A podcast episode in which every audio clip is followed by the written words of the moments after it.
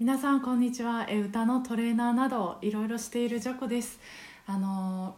まあ、このラジオではあの私の中にある、えー、いい気持ちをもう残らず余すところなく出し切りたいと、えー、思ってるんですけど、まあ、ただ、えー、ちょっと、えコロナのことにも触れるんですけど、えまあ、私一人でその、まあ、カラオケレッスンとかカラオケ会をしてるこの場所を、えやってるので運営してるので、まあ、こういう状態になった時に、えー、どうすべきなのかなって、えー、どうしたらいいのかなって、まあ、大体その世間の、うん、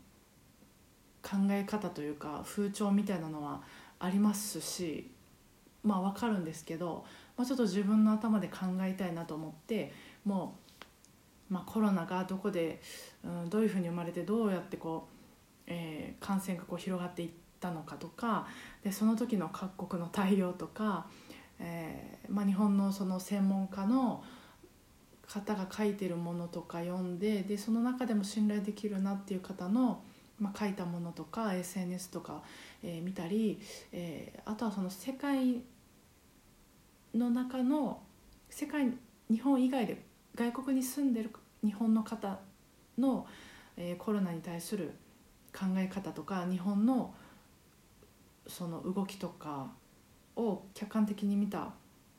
ものを書いてる文章とか、えそういうのとかをいろいろ読んでで考えたりとかずっとま繰り返してたんですけどでやっぱりあの命を最優先するのはもちろんなんですけどじゃあそのお金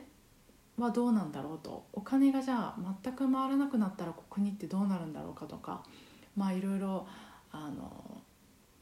考えてたんですでもやっぱり一人で考えてるとあの考えとかがまあ進まなくなって、まあ、その同じくフリーで、え、ボイストレーナーしてる、え、友達とか、まあ、医療従事者の友達に考えを聞かせてもらってたんです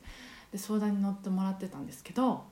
そしたらもうその考えがどんどんもう楽しい方へ楽しい方へなんかこう明るい方へ明るい方へとこう転がって形が変わっていくんですよ。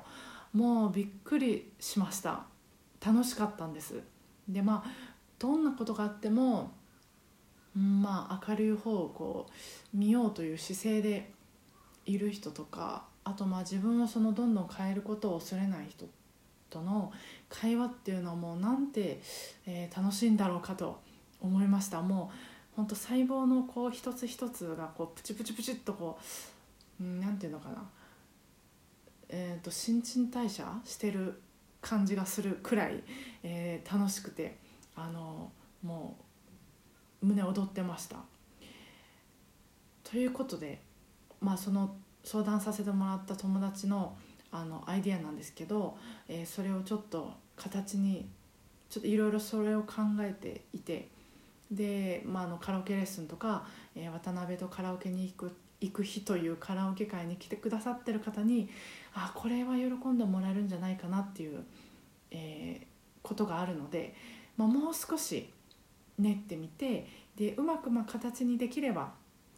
あの来週、まあ、毎週、えー、火曜か水曜か木曜の夜にあの週に一度、えー、LINE で全体配信させてもらってるんですけど、えー、そこでお知らせしたいなと思います。お知らせできるように、え水曜かな木曜かなになるかなと思うんですけどお知らせできるように、えー、頑張ります、えー、それではお互いご機嫌なカラオケライフを過ごしていきましょう。今日もお疲れ様でした。皆さんぐっすり